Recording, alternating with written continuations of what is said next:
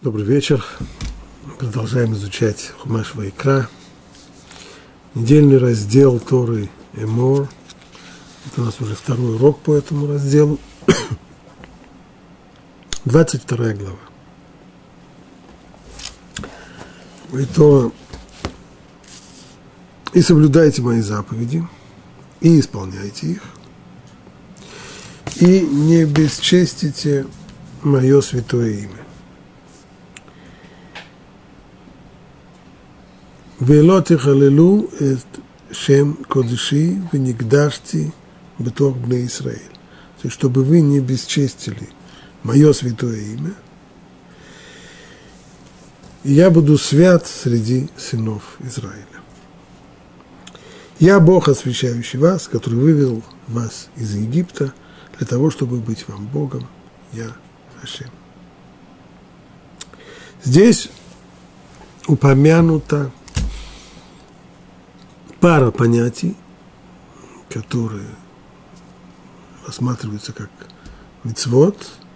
Первое – это бесчестить имя Бога, то, что называется хилуль Хашем, это запрет. И наоборот, вы не гдашьте бытовный Израиль, это то, что называется кидуш Хашем, освящение имени Бога, которое рассматривается как заповедь мецва. Раши говорит здесь,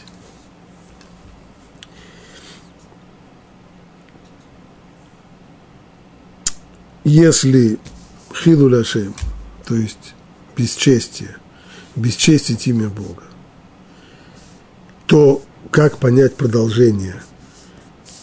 Сначала сказано, не бесчестите мое имя, и я буду свят среди сынов Израиля.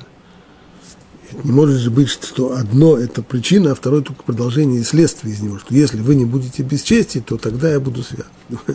Этого мало. Если просто не бесчестить, если просто не осквернять имя Всевышнего, если не делать филу Шем, то это не значит, что из этого выйдет кидуш Шем. Поэтому, говорит Раши, это нужно рассматривать как отдельную дополнительную заповедь здесь. Кидуш Шем, что он означает? Вплоть до того, чтобы жертвовать собой, освящая его имя. Может быть, это следует делать в одиночестве, неприлюдно? Нет, Тора говорит, среди сынов Израиля. Человек должен быть готов пожертвовать всем, что у него есть, и в том числе своей жизнью, ради веры Всевышнего. Для того, чтобы разобраться с этими заповедями, я не нашел ничего лучшего, кроме как просмотреть, прочитать внимательно главу из э, Илхот Исудея Тура, законы об основах Торы Рамбама, которая это посвящена как раз вот этому вопросу, Кидуш Ашем и Хилул Ашем.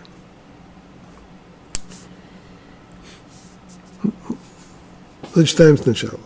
Всем евреям заповедано освящать великое имя Создателя. Так, то есть это не заповедь э, для какой-то определенной группы людей, это заповедано всем евреям. Хочу подчеркнуть, Рамбам уточняет, это заповедано всем евреям. Есть известный вопрос, который обсуждается в логической литературе –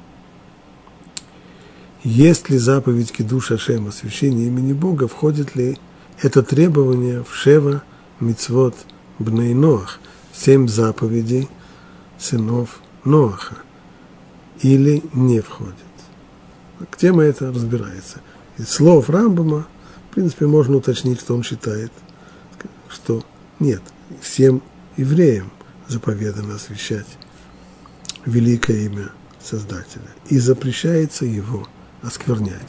Есть мецват асе заповедь, повелевающая освящать имя Бога, и есть запрет мецват лота асе не причинять хилуль Ашем, то есть бесчестие, осквернение имени Бога. Каким образом? Первая ситуация, которую Рампам рисует. Если придет нееврей и станет принуждать еврея нарушить одну из заповедей Торы – причем не просто будет он давить на него, а еще и будет грозить. Более того, будет грозить даже смертью. Вот, сделай так-то, а то эти мозги вышибу. То в этой ситуации, если мы понимаем, что он в своих угрозах серьезен, и он действительно может сделать то, что он грозит, то в этом случае правило, что нужно нарушить, чтобы не быть убитым. Общее правило Торы – эля мицвот. Вот заповеди. Ашер ясео там адам вехай баем. Вот заповеди, которые должен соблюдать человек и жить в них. Заповеди давны для того, чтобы жить в них, а не для того, чтобы умирать через них. То есть обязанность исполнять заповеди ограничена теми случаями, в которых есть риск потери жизни. И если человек решил, что он будет героем, и он отдаст жизнь за заповедь, несмотря на то, что закон этого не требует, то он тем самым перед Рамом, если он погиб, чтобы не нарушить, то он как, будто бы заслужил смерть. То есть он сделал здесь вещь не только что непохвальную, по мнению Рамбама, но и наоборот, преступную, поскольку он расстался со своей жизнью в том месте, где он не должен был этого делать, обстоятельствах, в которых он не должен был это делать. И поэтому подобного рода вещь рассматривается как проступок, и он сам виноват в своей гибели. Но это касается всех заповедей, кроме трех. Три заповеди, продолжает Рамбом. Идолопоклонство, язычество, то есть авода, зара. Прелюбодеяние, гилу и райот, то есть запрещенные Торой, связи. И убийство. Вот правило здесь на эти три запрета не распространяется. За эти три преступления человек должен умереть, чтобы их не нарушить, чтобы их не совершить.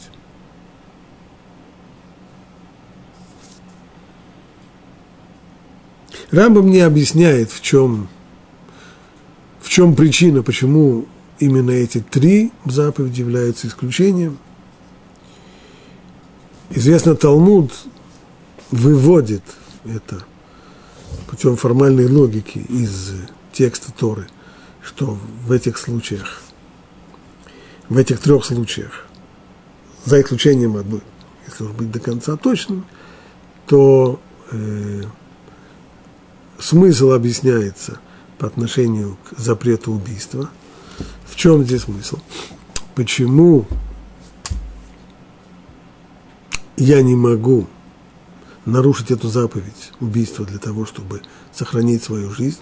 Говорит Талмуд, представим себе ситуацию. Человек пришел к Равину и спрашивает, вот некто принуждает меня убить э, такого-то.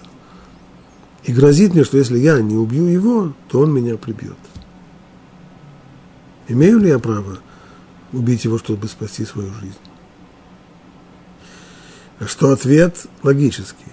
Ведь если ты хочешь получить разрешение на убийство, исходя из того, что Тора разрешила нарушать заповеди ради сохранения жизни – Ибо с точки зрения Торы жизнь – это более высокая ценность, чем заповеди, чем запреты. Но если в данный момент ты хочешь спасти свою жизнь нарушением запрета какого? На убийство, то есть тем самым отнять у другого человека жизнь, то каков, какой, какой навар из этого вышел? Кто сказал, что твоя кровь краснее, чем кровь твоей жертвы? кто сказал, что твоя жизнь Всевышнему важнее, чем жизнь другого. Поэтому никакого разрешения здесь нет. Это объясняется логически, а два, два других запрета выводятся при помощи э, формальных способов выведения, принятых в Аллахе, то, называется дрошу. но можно ли понять какой-то здесь смысл, общий знаменатель? Почему вот именно эти три, еще и Абуда Зара, идолопоклонство и сексуальные нарушения. Скорее всего, нужно сказать, что эти три запрета, они представляют собой некий фундамент, на котором зиждется все здание еврейской жизни. Остальные заповеди, они представляют собой конструкцию этого здания. И каждый из них можно пожертвовать для того, чтобы спасти жизнь. Но фундаментом пожертвовать нельзя, потому что если нет фундамента, то не осталось ничего. То есть тогда и жизнь обесценивается, и жизнь тогда, как таковая, теряет смысл, если она приобретается путем вот этих нарушения, вот этих вот основных, основных базисных запретов.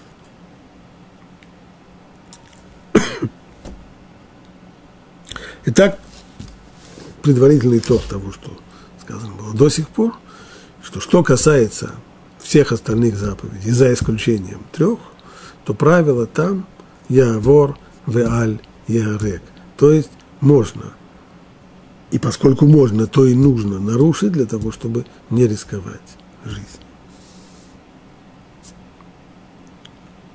Однако, все вышесказанное верно для ситуации, когда нееврей имеет в виду личную выгоду. Например, заставляя строить себе дом в шаббат. Если у него есть такая возможность, навязывать еврею работу в субботу для своей личной пользы. Или варить себе еду, оставляя. Или насилует женщину и тому подобное. Все это он делает в своих интересах. Но если в его замыслах именно заставить нарушить заповедь, если его мотивы идеологические, он хочет, не столько ему нужна польза от моего нарушения, сколько он хочет заставить меня нарушить заповедь. Вот здесь уже изменение, здесь уже отношение изменяется. Здесь уже разговор идет о чем-то более серьезном и большом, чем нарушение одной конкретной заповеди. За этим стоит желание надавить на еврея и заставить его отказаться от исполнения заповеди. Здесь наше сопротивление должно быть больше. Насколько больше? Рамбам объясняет, что все зависит от обстоятельств. Если это происходит не на глазах десяти евреев, пока еще, можно нарушить, чтобы спасти жизнь. Хотя я знаю, что намерение его именно заставить меня нарушить заповедь, пока это не прилюдно, имею право нарушить. Но если же при этом присутствует как минимум 10 евреев, то в таком случае, говорит Рамбам, должен пожертвовать жизнью и не нарушить, даже если имеется в виду преступление одной из обычных заповедей, не тех самых трех основных. Любая-любая заповедь, если не еврей хочет заставить меня отказаться, хочет заставить меня нарушить, и это то, что составляет его интерес. И происходит это прилюдно, не имею права нарушить, не имею права спасти свою жизнь этим нарушением. Вот здесь-то вопрос, а в чем разница? На первый взгляд, первом приближении. Если это прилюдно, то люди видят, что вполне, ну, по крайней мере, там, где есть давление, можно отказаться от исполнения заповедей. И когда люди видят подобную вещь, то у них уже в их сознании отпечатывается, что заповедь – это, конечно, важная вещь, но есть вещи, которые поважнее, и, по крайней мере, когда на нас давят – то можно отказаться. Поэтому, наверное, нет разрешения. Посмотрим, как Рабам объяснит дальше. Каждый случай, про который сказано, нарушь, но не жертвуй жизнью. Каждый случай. То есть, либо когда человек требует нарушения одной из заповедей для своих собственных интересов, либо даже для того, чтобы заставить меня нарушить запрет, но это происходит тет-а-тет неприлюдно. Там Аллаха говорит, что я имею право, а потому должен нарушить, чтобы спасти жизнь. Если все-таки пожертвовал своей жизнью и не нарушил, то заслужил смерть. Это, с точки зрения Рамбама, преступление. А в случае, когда сказано наоборот, пожертвуй жизнью, но не нарушай, это вот последний случай, когда, человек, когда меня хотят заставить нарушить заповедь и сделать это, и делают это прилюдно, и нет никаких собственных интересов, кроме идеологических, именно вот заставить отказаться от исполнения заповеди, если пожертвовал жизнью и не нарушил, то осветил имя Всевышнего. В этой ситуации вот нам и объяснение, которое дает Рамбам, чем отличается случай, в которых заставляют тет-а-тет от случаев, в которых это происходит прилюдно. Здесь вмешивается заповедь Митсват Асе, «Вы не гдашьте быток на Израиль, и буду я свят среди сыновей Израиля», как Рамбам, как Раши и Рамбам пишут, что это отдельная заповедь повелительная. Поэтому она здесь, с точки зрения запрета самого, запрет существующий здесь, если заставляют еврея нарушить запрет, то если это не один из трех строгих запретов, то правило должно было бы быть нарушить, чтобы спасти свою жизнь. Но поскольку здесь вмешивается мецва, кидушашем, вы не дашьте бы на Израиль, как определил Раши, что составляет суть этой мецвы, это означает, человек должен быть готов пожертвовать собой ради Торы, ради веры в Бога. Вот она и требует в данном случае, поскольку происходит это прилюдно, она требует здесь отдать жизнь. Если бы мы остановились на этом месте, то, наверное, сделали бы такой вывод, что вопрос киду жашем, михилуля, или наоборот хилуля шем, освящение имени Бога, или бесчестие его осквернения, это вопрос о том, как мое поведение влияет на окружающих людей, как они это воспринимают. И стало быть, эти вопросы касаются только тех ситуаций, в которых дело происходит на людях, но не в закрытой комнате. Если бы здесь мы поставили точку, но мы здесь точку не поставим, мы пройдем дальше.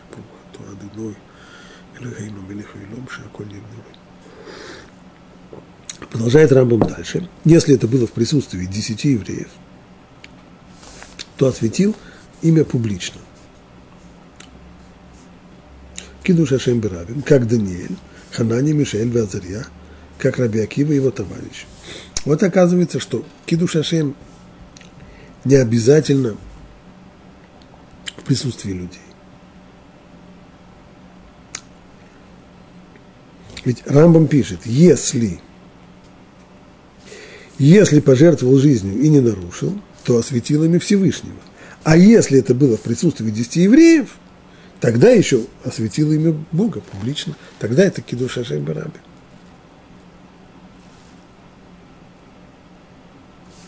С точки зрения Аллахи, мы видели, что обязанность отдать свою жизнь в случае, когда не еврей давит и хочет заставить нарушить запрет не ради своей какой-то пользы, а именно для того, чтобы был нарушен запрет, то здесь обязанность отдать жизнь, она только публично. Если при этом присутствует минимум 10 евреев, должен пожертвовать своей жизнью. А если это не, не на глазах 10 евреев, то можно нарушить. Это обязанность отдать жизнь. Теперь вопрос, кидуш Ашем или нет. Говорит Рамбам, кидуш Ашем, он может произойти там, где человек в случае, когда ему Аллаха требует от него отдать жизнь, даже если это происходит тет-а-тет, и он это делает, то это кидуш Ашем. Пока что мы еще не видели такой ситуации. Пока что единственная ситуация, в которой требуется, требовалось отдать жизнь, это именно на глазах у людей.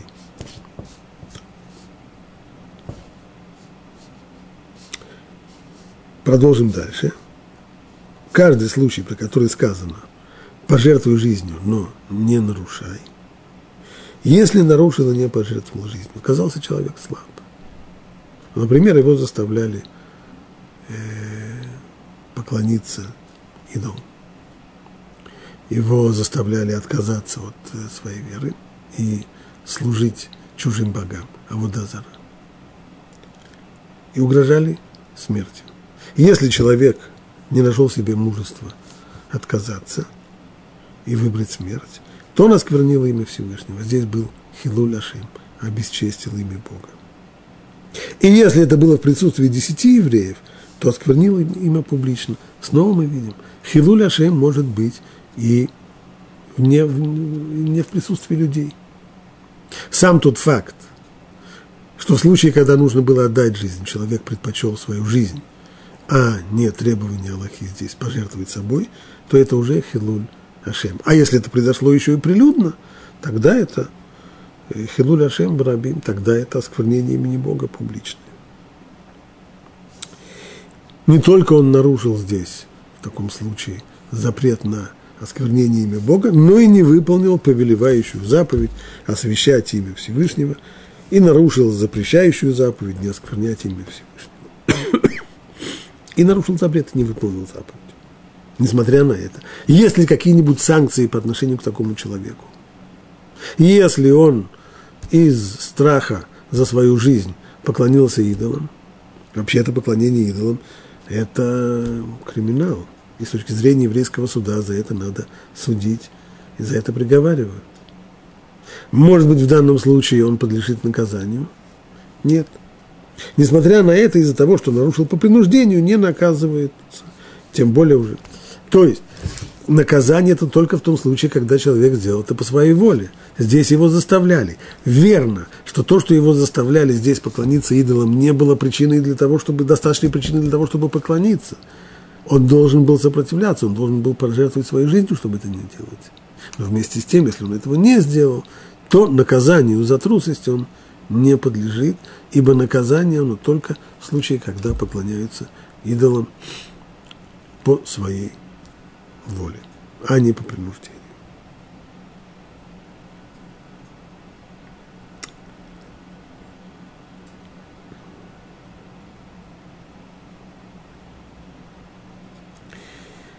Вот теперь позволено спросить, а в чем же тогда бесчестие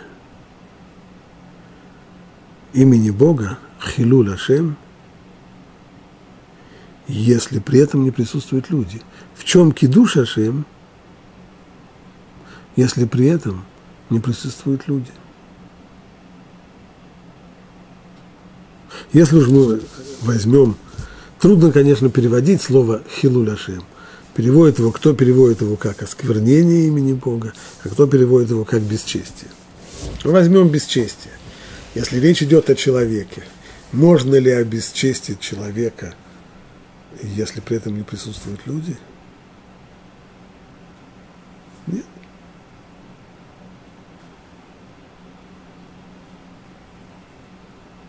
А как же понять тогда Хилуль Ашем – бесчестие, осквернение имени Бога, когда при этом люди не присутствуют. Само слово «хилуль» происходит от слова «халаль». Халаль – это пустое пространство. Аналогично словом «халаль» называется еще и труп. Почему труп – это халаль? Ибо раньше был человек, а теперь человека не стало – и на месте человека образовалось пустое пространство. Его никто не заменяет. Нет, есть другие люди, конечно, но это другие люди, это не он. У каждого человека своя индивидуальность, своя жизнь, свои способности, свои цели в жизни. Ушедшего человека не заменить. Поэтому он халаль, так называется. Погибший, так называется труп человека. Стало быть, хилу ляшем – это действие – приводящее к тому, что возникает пустое пространство, дырка. Пустое пространство, значит, вместо того, чтобы человек должен, человек, который живет по заповедям, он должен жить так, что в его жизни ощущается присутствие воли Всевышнего. Она всегда определяющий фактор его поведения – когда еврей садится есть, сразу видно, что есть здесь, что при всем присутствует воля Всевышнего. Это он не станет есть, это запрещено, это он будет есть, и это таким образом есть. А сначала он еще пойдет специально делать омовение рук, и потом еще будет читать благословение после и так далее, так далее. Я. Также, когда еврей снимается работы, также в любой области жизни. Но в тот момент, когда Тора требует от человека определенные ситуации отдать жизнь для того, чтобы не нарушить. Как, например, когда еврей заставляет, когда не еврея заставляют нарушить заповедь только ради того, чтобы он нарушил. Если еврей этому не подчиняется, то воля Бога, как образующий фактор его жизни, в данный момент отсутствует. Здесь возникло пустое пространство. Халаль. И наоборот, кидуш Ашем когда происходит кидуш Ашем? Дело не только в, в впечатлении, которое производит, производит это действие на других людей. Кидуш Ашем может быть и когда вокруг нет людей. Но когда очевидно и явно, что в жизни человека воля Бога, она образующий фактор. Где это видно больше всего? Когда человек готов отдать свою жизнь, в том случае, когда закон этого требует вооруженный этим пониманием, мы сможем понять и следующую Аллаху в Рамбам. Каждый, пишет Рамбам, нарушающий по своему желанию, без принуждения, одну из заповедей Торы, имея намерение воспротивиться воле Всевышнего, оскверняет его имя. То есть, может ли быть Хилу Ляшем без принуждения? До сих пор Рамбам рисовал ситуацию, в которой есть внешнее принуждение. Не еврей, который самым грубым образом грозит человеку, грозит его жизни и требует нарушить заповедь. И тогда мы говорим, если он это делает для своей пользы, тогда можно нарушить. Если он это делает для того, чтобы только по идеологическим соображениям для того, чтобы заставить меня именно нарушить, в этом его цель, то тогда зависит, если это тет-а-тет можно нарушить, если это прилюдно нельзя нарушить, нужно отдать жизнь. Но если это происходит без принуждения, и человек нарушает заповедь Бога, может быть, тогда тоже происходит хилуль Ашем, то есть возникает пустое пространство, ибо воля Бога здесь не проявила себя как – образующий фактор жизни человека. зависит не всегда. Не всегда так с этим можно согласиться. И если человек нарушил, потому что ему очень-очень-очень хотелось, например, была какая-то запрещенная пища, его никто не принуждал есть эту запрещенную пищу.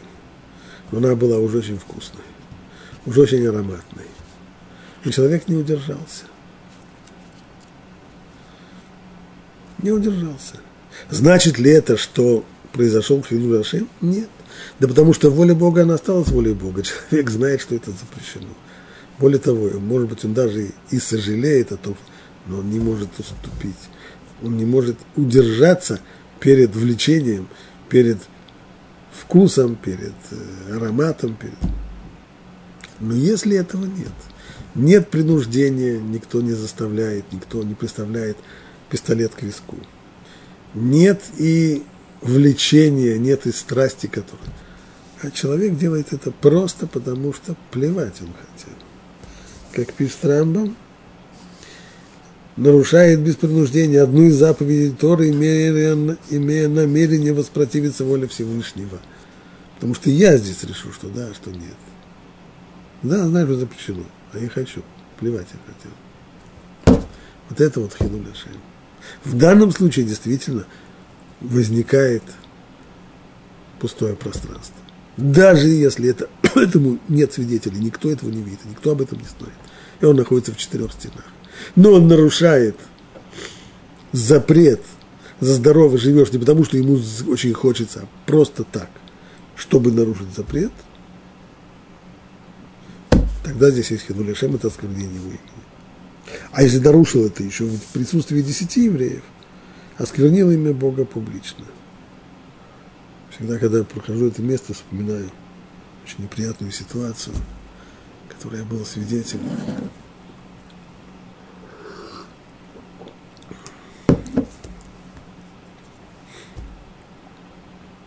Летел в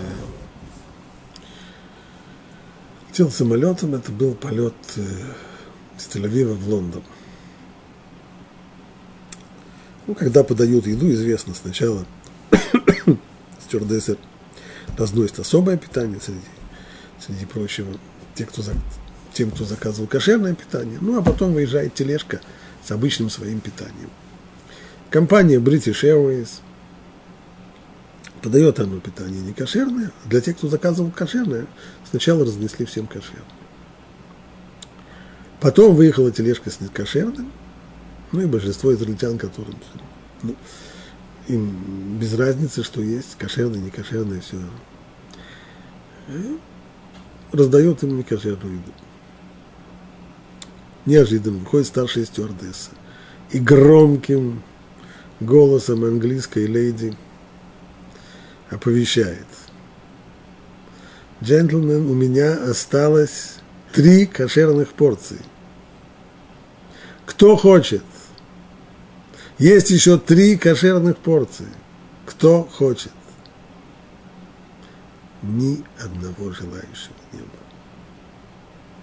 И не то, что, э, нужно понять, это же не была какая-нибудь там итальянская или французская фирма с изысканными кушаньями.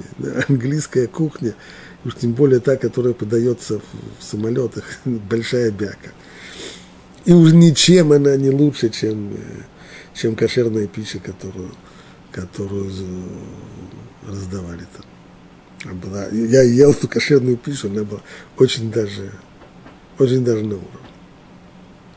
Ну вот у тебя есть возможность, но тебя наплю... Возьми, тебе дают кошерное. Это не то, что нет кошерного питания. Понятно. Когда нет кошерного питания, человек не заказал, ну что ж теперь делать? Он будет голодным, но он ест не кошерное. Но когда вот оно кошерное, стоит, стоит не еврей и говорит, евреи, у меня есть еще три кошерных порции, кто хочет. Не один. Всем наплевать, не нужно. Вот эта ситуация, про которую говорит Рамп. Без принуждения и без особого желания влечения, просто. И если к тому же это произошло в присутствии десяти евреев, то это – Хилуль Ашем Барабим – это осквернение имени Бога публично. И наоборот, пишет Рамбам, каждый, кто отстраняется от соблазна или выполняет заповедь не ради выгоды, и не из страха или опасения, и не ради славы, не ради того, чтобы его уважали, почитали, а только ради Создателя, как отстранился праведник Йосеф от жены Патифара. Никого там не было. Никто не знал. Ничем это ему не грозило.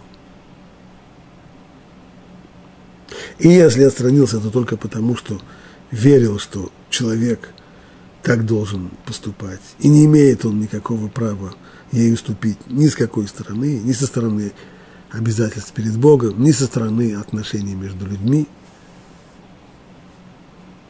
не может он позволить себе подобного поведения по отношению к своему хозяину. Вот тот, кто действует так, как действовал Йосеф Ацадик, он освящает имя Бога. Это кидуш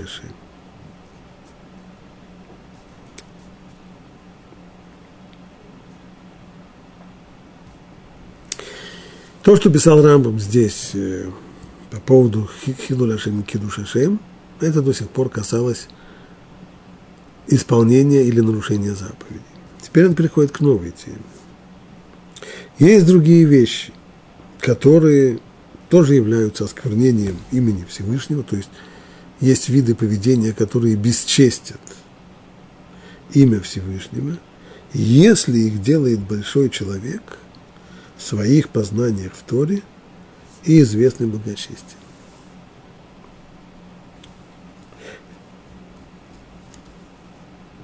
То есть, когда речь идет о человеке, которого уважают как знатока в Торе и как благочестивого человека. Считают и знают, что он строго соблюдает заповеди.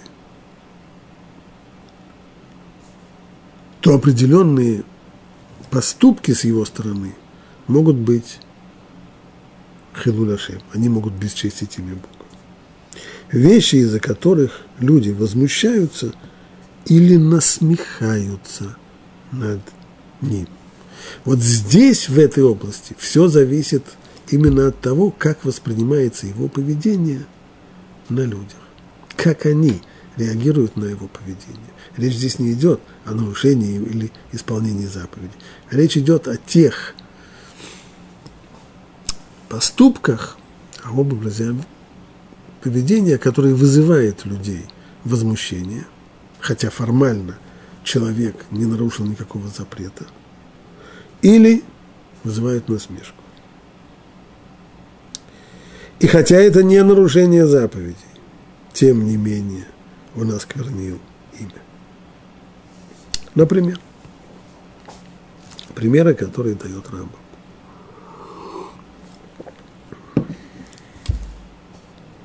Если он покупает, если такой человек, которого, который известен своими познаниями в своим праведным образом жизни, делает какую-то покупку, но не платит сразу. Вот я потом заплачу. При том, что у него есть э, средства для того, чтобы расплатиться. И продавцы требуют с него деньги, а он откладывает платеж. Вот если человек таким образом поступает, то это ашем, то он оскверняет имя Бога. Ибо в чем, в чем здесь дело? Потому что такое поведение людей возмущает. Ну и что, что возмущает?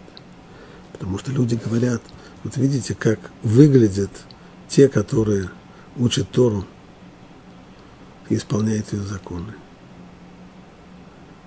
Посмотрите на их поведение. Тем самым человек приводит к тому, что у людей нет, у них пропадает желание приближаться к тем, кто учит Тору и исполняет ее законы. Если человек, который наблюдает подобного рода поведение – скажем, нечистоплотность определенная в денежных делах, без нарушения. Мы, еще, мы не говорим о том, что, что здесь нарушен заповедь. Речь не идет о том, что он не доплатил, что он присвоил себе чужую копейку. Нет, он заплатит все до копейки, только потом, не сразу. Вместе с тем, поскольку люди воспринимают это как поведение недостойное – то когда люди, которые видят подобного рода поступки, и у них возникает вопрос о том, куда послать своих детей учиться, то они не станут выбирать те учебные заведения, в которых учатся люди, вот, подобные тем, кто не платит вовремя. Или тот, кто много веселится, объедается, напивается в гостях университета среди них ведет себя недостойным образом. Понятно, что впечатление о том, достойно ли поведение человека или нет, оно зависит, конкретное поведение зависит от времени, эпохи и места. В одном месте поведение определенного человека воспринимается как недостойное, а в другом месте на это могут посмотреть просто как или не говорит с людьми спокойно и не встречает их вежливо. Человек праведный, строго исполняет заповеди, изучает Тору, и все знают, что он знаток в Торе, но он раздражителен. Не способен, у него нет терпения к людям. Не способен терпеть их занудство и отвечает с раздражением. Люди тоже воспринимают это болезненно. Смотрите, как вот так вот ведет себя человек. Если он раздражителен, гневлив и тому подобные вещи. Все должно соответствовать величию мудреца. Как здесь не вспомнить Антон Павловича Чехова. В человеке все должно быть прекрасно.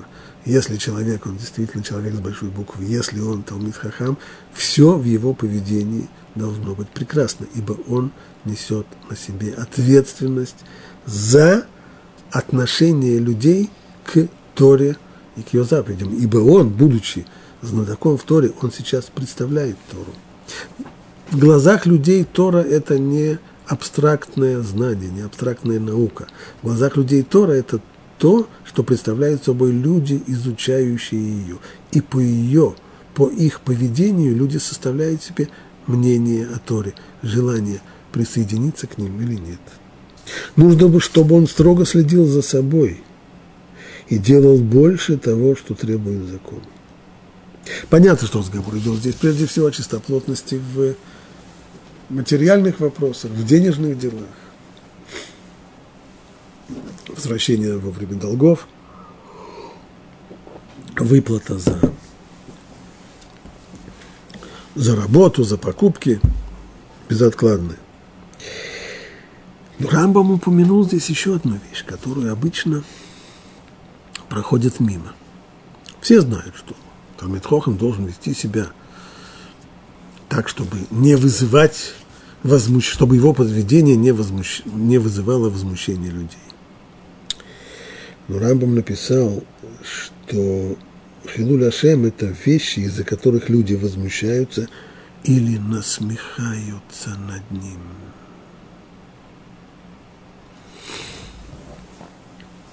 Если человек вызывает насмешку над собой, в, результ, в результате которой тем, кто наблюдает его поведение, очень не хочется приближаться – к изучающим Тору, потому что они настолько смешные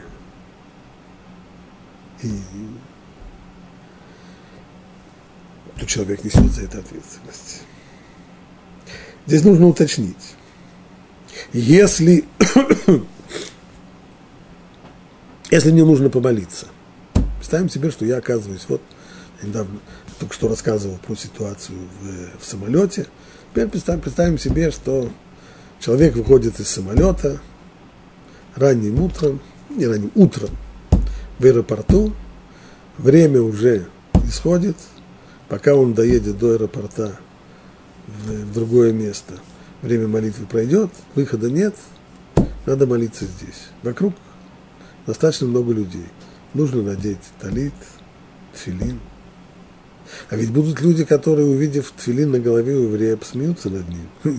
Идет, какой-то гулю себе сюда устроил. Что касается исполнения заповеди Торы, Эн хохма, вейн лица, вейн Здесь нет никаких абсолютно. Здесь человек должен не считаться с тем, как поднимут его на смех или не поднимут его на смех. Нельзя нарушить заповедь, нельзя не исполнить заповедь из-за того, что кто-то посмеется. Но когда это не касается нарушения заповеди, вот здесь уже человек должен серьезно-серьезно обдумывать свои шаги. Прежде всего, самое первое – это как человек – выглядит внешне. Если его внешний вид, то, как он одет, даже, может быть, он думает, что это есть такая детская болезнь бальшувизма в иудаизме, что чем человек чуднее одевается, тем он более религиозный. Это, я еще сам помню, когда я пришел в Ешиву, один очень уважаемый сегодня деятель Шувы так мне объяснил приблизительно, что чем, чтобы разговор у нас был такой. Я его спросил, я только приехал в Израиль. Э, нужно покупать еду, я не разбираюсь в уровне кашрута, где какое чего. Он говорит, ну просто, если ты видишь, что самый религиозный заходит вот в это место, значит, можешь там покупать. А как я знаю, что самый религиозный? На что он мне приблизительно ответил, чем человек чуть одет, тем он более религиозный. Вот Ну и сами начинают так одеваться. Чем чуднее, тем, значит, более крутой. Ну, если это если человек так, таким образом чудно, и уж тем более неряшливо одевается, и в результате люди насмехаются над ним, это хилуляшем. У меня до сих пор перед глазами история, которая произошла уже 30 лет назад.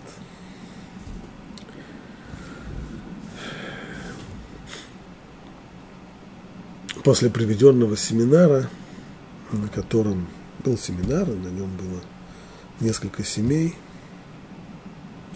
и одна из этих семей, которая была на семинаре, слушала внимательно, и после семинара у нас возникло впечатление у организаторов, что они хотят продолжать контакт, и, может быть, э, будут конкретные шаги по продвижению. То есть, э, что называется, есть о чем говорить.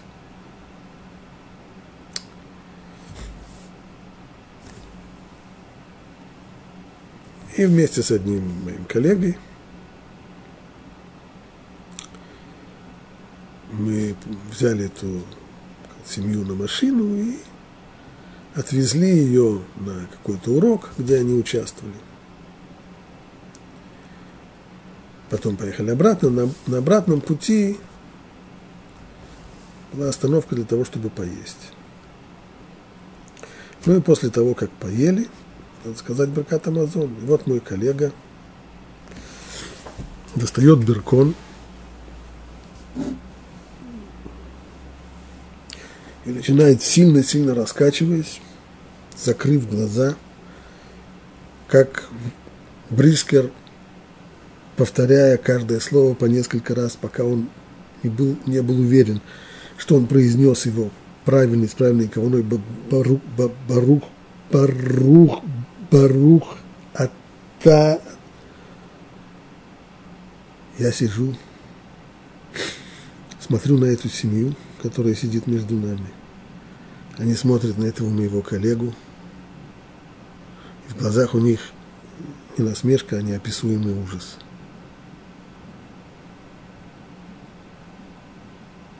Больше эту семью мы не видели. Ни разу. Этого им хватило. Как мы сказали, когда человек соблюдает заповедь, вопрос о том, исполнит ли обязанность или не исполнить, а если я исполню, может быть, кто-то посмеется, кому-то это покажется глупым, это его дело. Я обязан исполнить то, что обязан исполнить. Но то, как я исполняю, но то, как я это делаю, как я себя веду, какое внешнее я произведу впечатление. Вот здесь вот нужно быть очень и очень внимательным и не приводить к тому, чтобы наш образ поведения – вызывало у людей насмешки, которые отдалят их от Торы. Продолжает Рампа. А если мудрец строго следит за собой, говорит с людьми спокойно, строго следит за собой, имеется в виду, его внешний вид отвечает требованию Чехова, в человеке все должно быть прекрасно, и одежда. Говорит с людьми спокойно. Он не орет. Кстати, с людьми не имеется в виду только с э, окружающими другими. Имеется в виду, что на людях он не орет, и на своих собственных детей тоже. Не делает вещи, которые их раздражают.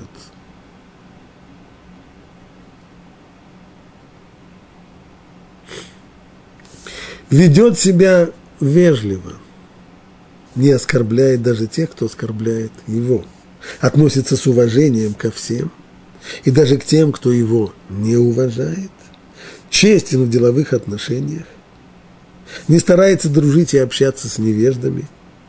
Кто старается во всех своих поступках делать больше того, что требует закон, и при этом не выглядит как от мира сего, Рамбом подчеркивает. такой человек берет на себя хумрот. Он старается треб... делать больше того, что требует закон. Да, но при условии, при этом он не выглядит как цудрейтер, как не от мира сего. Не отдаляется и не отделяется от общества, так что все станут такого человека, все станут любить и хвалить. С такого человека захотят брать пример. Вот такой мудрец, мудрец осветил имя Бога. Это кидуш Ашем. Кидуш Ашем – это когда люди смотрят на мудреца, на знатока в Торе, исполняющего ее заповеди, и у них появляется желание, я тоже хочу быть таким. Хотя бы не я, но пусть хотя бы мои дети. Когда своим поведением человек на окружающих оказывает вот такое впечатление, что им тоже хочется быть такими, тогда это кидуш Ашем. Что для этого нужно? Еще раз повторим. Если мудрец строго следит за собой, он не ходит небрежно одетым,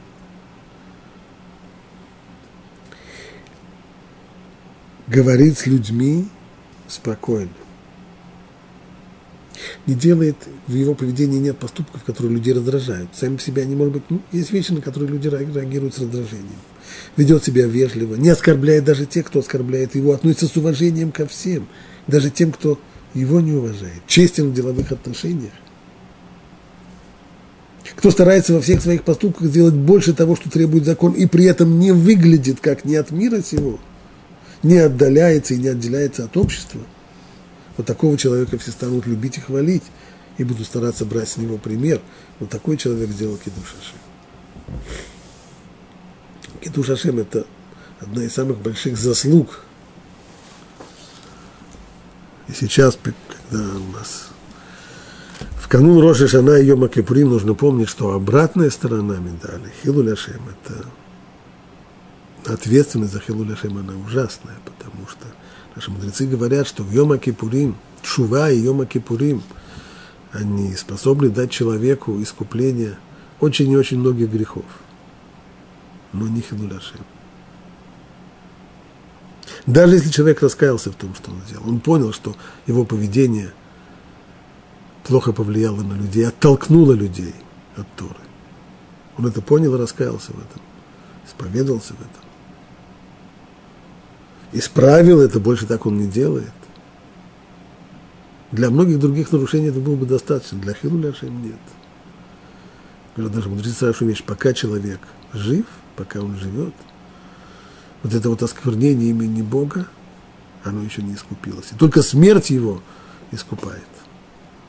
Понятно почему?